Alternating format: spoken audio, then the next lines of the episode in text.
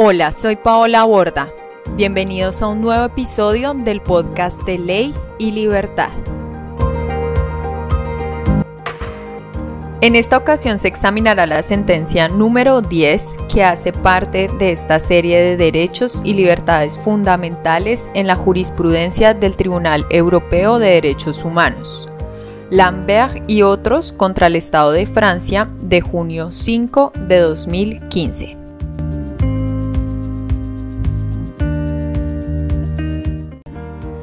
Si a usted le interesa conocer nuestra bibliografía y referencias para hacer citaciones, le recomendamos consultar la versión escrita de esta investigación. Usted puede tener acceso a ella ingresando a www.paolaborda.com. El link se encuentra en la parte de abajo, en la descripción de este video. Lambert y otros contra el Estado de Francia de junio 5 de 2015. El tema central en esta ocasión fue la libertad de disponer de la propia vida. La norma central en esta sentencia y aplicada al caso fue el artículo 2 del Convenio Europeo de Derechos Humanos que indica, abro comillas, artículo 2, derecho a la vida.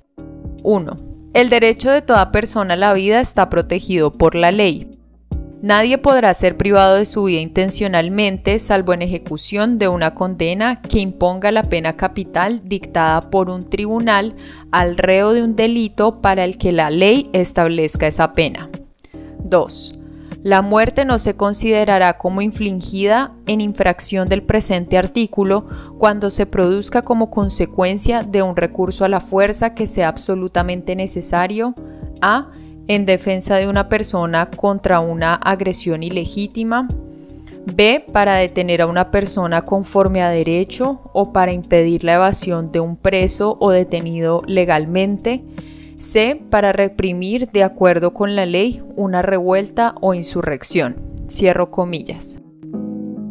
Como otras normas relacionadas con este caso, cabe mencionar que los demandantes invocaron, además del artículo 2 que acabamos de mencionar, los artículos 3 y 8 del Convenio Europeo que disponen lo siguiente. Abro comillas. Artículo 3. Prohibición de la tortura. Nadie podrá ser sometido a tortura ni a penas o tratos inhumanos o degradantes. Cierro comillas. Abro comillas, artículo 8. Derecho al respeto a la vida privada y familiar. 1. Toda persona tiene derecho al respeto de su vida privada y familiar, de su domicilio y de su correspondencia. 2. No podrá haber injerencia de la autoridad pública en el ejercicio de este derecho sino en tanto esta injerencia esté prevista por la ley y constituya una medida que en una sociedad democrática sea necesaria para la seguridad nacional, la seguridad pública, el bienestar económico del país, la defensa del orden y la prevención de las infracciones penales, la protección de la salud o de la moral o la protección de los derechos y las libertades de los demás. Cierro comillas. Este caso fue resuelto por el Tribunal Europeo el 5 de junio de 2015. Mencionado lo anterior, los hechos del caso Lambert y otros contra Francia fueron los siguientes. Vincent Lambert quedó tetrapléjico en 2008 como consecuencia de un accidente de tránsito. Permaneció en estado vegetativo durante 11 años, tiempo durante el cual fue hidratado y alimentado artificialmente por medio de una sonda gástrica. Sin embargo, respiraba sin la ayuda de un equipo.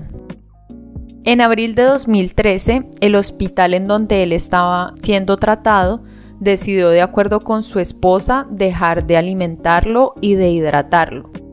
Sus padres, que no habían participado de esta decisión, interpusieron una demanda con el objetivo de impedir la muerte de su hijo, el juez que conoció de esta acción accedió a su pretensión. No obstante, en enero de 2014 el personal médico volvió a sugerir la suspensión del tratamiento. A juicio del médico tratante, Lambert tenía un daño cerebral irreversible. El tratamiento al que estaba siendo sometido era innecesario desproporcionado, no tenía otro efecto que el mantenimiento artificial de su vida e iba en contra de su voluntad. Es decir, la prolongación de la vida de Vanza mediante un tratamiento de nutrición e hidratación artificiales era una obstinación irrazonable que conforme al artículo L 1110-5 del Código francés de la Salud Pública debía evitarse. Por esta razón, los padres, el medio hermano y una hermana de Lambert presentaron una nueva demanda, esta vez ante un tribunal administrativo. Los magistrados que conocieron de ella decidieron suspender la ejecución de la decisión médica de enero de 2014. El tribunal señaló que según un informe realizado en 2011 por el Coma Science Group, Van Salenberg estaba mínimamente consciente lo que significaba que había persistencia de una percepción emocional, la existencia de posibles reacciones a su ambiente y que por lo tanto la nutrición e hidratación artificiales no tenían en realidad como objetivo mantenerlo vivo artificialmente. Además, los magistrados agregaron que contrario a lo indicado por el médico tratante, en ausencia de sufrimiento causado por el tratamiento, este no podía ser calificado como de desproporcionado. Finalmente, el tribunal consideró que la decisión médica 2014 constituía un atentado grave y manifiestamente ilegal contra el derecho a la vida del paciente en efecto, se destacó que Van Salenberg no había redactado unas directrices anticipadas, conforme a los requisitos que en este tipo de casos se exigen en virtud de la ley de 22 de abril de 2005, ni designado una persona de confianza que manifestara su voluntad de impedir la prolongación de su vida en un estado de gran dependencia. Por lo tanto, la posición que su esposa y uno de sus hermanos expresaron que él tenía antes del accidente no era válida ni podía aceptarse. Se consideró que en ese entonces él no se enfrentaba a las consecuencias inmediatas de su deseo y este de por sí no fue comunicado de manera formal y expresa. Ahora, en este punto resulta importante destacar dos aspectos importantes por un lado, de qué trata la ley Leonetti de abril 22 de 2005 y por otro, qué son las directrices anticipadas a las que se hicieron referencia en la sentencia del Tribunal Administrativo. Primero, ¿de qué trata la ley Leonetti de abril 22 de 2005? Esta ley sobre los derechos de los pacientes y el fin de la vida, conocida como Ley Leonetti, en virtud del apellido de quien la propuso, el exdiputado Jean Lonetti, modificó una serie de artículos del Código de Salud Pública francés. Como lo indica el Tribunal Europeo en esta sentencia del caso de Van Salenberg, abro comillas, esta ley fue adaptada tras el trabajo de una misión parlamentaria de investigación presidida por el señor Leonetti, cuyo objetivo era comprender todas las preguntas relacionadas con el fin de la vida y considerar eventuales modificaciones legislativas o reglamentarias.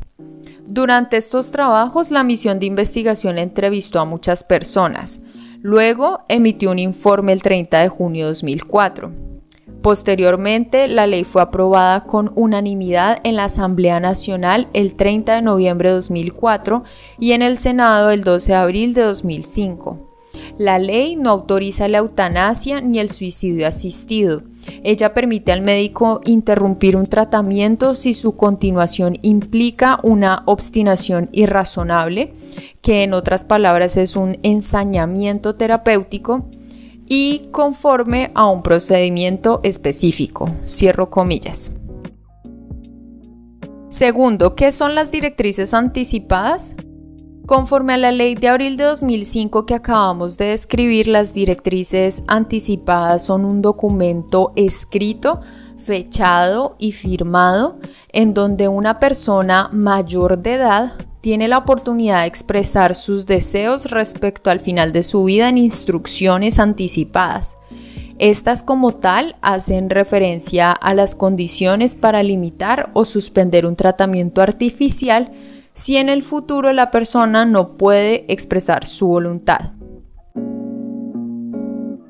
Cerrando este paréntesis y continuando con los hechos del caso, luego de la sentencia del tribunal administrativo, la esposa, un hermano de Vanza y el centro hospitalario apelaron esa decisión por medio de tres demandas presentadas ante el Consejo de Estado francés. Este determinó que la ley Leonetti de abril 22 de 2005 era aplicable y que la hidratación y alimentación artificiales constituían tratamientos que debían ser detenidos en caso de obstinación irrazonable. En este sentido, y luego de solicitar otro concepto médico, el Consejo de Estado se pronunció a favor de la decisión del médico tratante de Lambert insistiendo en el requisito conforme al cual se debía tener en cuenta los deseos del paciente y considerando que detener la prolongación artificial de la vida de Lambert era conforme a la ley francesa y al Convenio Europeo de Derechos Humanos. No obstante, proferió este fallo de última instancia, los padres de Lambert decidieron llevar su caso ante el Tribunal Europeo de Derechos Humanos. Esto conllevó a que la ejecución de la decisión del médico tratante se suspendiera, pues el artículo 39 del reglamento de procedimiento del Tribunal Europeo fue invocado para tal efecto. Además, una vez el tribunal admitió el caso, a este se le dio prioridad dada su importancia y urgencia conforme al artículo 41 del mismo reglamento que citamos. Ante el Tribunal Europeo, los demandantes invocaron los artículos 2, 3 y 8 del Convenio Europeo en su escrito de demanda. A su juicio, detener la alimentación e hidratación de Van Salambert sería contrario a las obligaciones contraídas por el Estado francés en virtud del artículo 2 sobre el derecho a la vida. Además, indicaron que privar de comida y de hidratación a Lambert sería un tratamiento inhumano y degradante que constituiría una tortura en el sentido previsto por el artículo 3. Finalmente, indicaron que detener la alimentación e hidratación sería una violación a la integridad física de Lambert, lo cual violaría el artículo 8. Dicho lo anterior, en esta sentencia 2015 el Tribunal Europeo se pronunció sobre dos aspectos del caso. El primero sobre la forma, el segundo sobre el fondo. Veamos cada uno de ellos. Primero, la legitimación por activa de los demandantes. El Tribunal Europeo concluyó que los demandantes no tenían legitimación para plantear en nombre y por cuenta de Van Salambert las reclamaciones que invocaron con fundamento en los artículos 2, 3 y 8 del Convenio Europeo con fundamento en los criterios establecidos en precedentes anteriores como la sentencia YF contra Turquía de 22 de julio de 2003, el Tribunal Europeo determinó que no existía riesgo que Banza fuese privado de una protección efectiva. Por esta razón, se determinó que los demandantes podían invocar a nombre propio el derecho a la vida protegido por el artículo 2 del convenio. En consecuencia, en este caso, el tribunal se pronunció, como lo describiremos más adelante, sobre si existió o no una violación del derecho a la vida consagrado por el artículo 2, integrando a su razonamiento el artículo 8 sobre el derecho al respeto a la vida privada y familiar, pero sin dictaminar específicamente sobre su violación. Por otro lado, a juicio del tribunal no hubo una convergencia de posiciones entre los demandantes y Van Lambert. En efecto, los padres de Lambert expresaron una posición diferente a la que su hijo pudo haber adoptado. No obstante, ninguna directriz anticipada permitió confirmar esta divergencia. Segundo aspecto tratado por el Tribunal Europeo la abstención terapéutica o la eutanasia pasiva. El Tribunal Europeo descartó el argumento con base en el cual los demandantes alegaron que el artículo 2 del convenio imponía al Estado de Francia una obligación de no hacer consistente en abstenerse de dar muerte intencionalmente a un ciudadano. A juicio del tribunal, la ley Leonetti no autoriza la eutanasia o el suicidio asistido. Esta ley permite únicamente detener un tratamiento si su continuidad implica una obstinación irrazonable. En consecuencia, el Tribunal Europeo se remite a la obligación positiva derivada del artículo 2, que exige a los estados tomar medidas necesarias para proteger la vida de las personas. Con base en lo anterior, el Tribunal Europeo retomó su razonamiento tradicional y determinó la existencia de un margen de discreción en esta materia a favor del Estado francés, teniendo en cuenta que no existe un consenso europeo sobre si se deben o no suprimir los tratamientos de prolongación artificial de la vida. En otras palabras, Corresponde a las autoridades francesas establecer la conformidad de la decisión de detener el tratamiento con su legislación nacional y con el convenio europeo, así como determinar si los deseos del paciente fueron expresados de conformidad con la ley Leonetti. No obstante, dada la importancia de las cuestiones éticas y médicas planteadas en el caso, el Tribunal Europeo examinó si existió una violación al proceso de toma de decisiones médicas impuesto en este tipo de casos por la ley Leonetti. Con fundamento en lo anterior, el Tribunal Europeo concluyó que las disposiciones de la ley Leonetti, tal y como fueron interpretadas por el Consejo de Estado francés el 24 de junio de 2014, constituían un marco legislativo suficientemente claro. Por lo tanto, esto hacía legal y conforme al artículo 2 del Convenio Europeo, la decisión médica de enero de 2014, conforme a la cual se determinó que debía detenerse la prolongación artificial de la vida de Vincent Lambert. Asimismo, el Tribunal Europeo concluyó que el caso había sido objeto de un examen detallado en el que se pudieron expresar todos los puntos de vista y se revisaron con rigurosidad todos los aspectos, comprobadas las intervenciones de las diferentes autoridades médicas y éticas en este proceso judicial. En consecuencia, el Tribunal Europeo falló que las autoridades francesas habían cumplido con las obligaciones contraídas en virtud del artículo 2 del convenio, teniendo en cuenta el margen de discreción que tienen en este tipo de casos.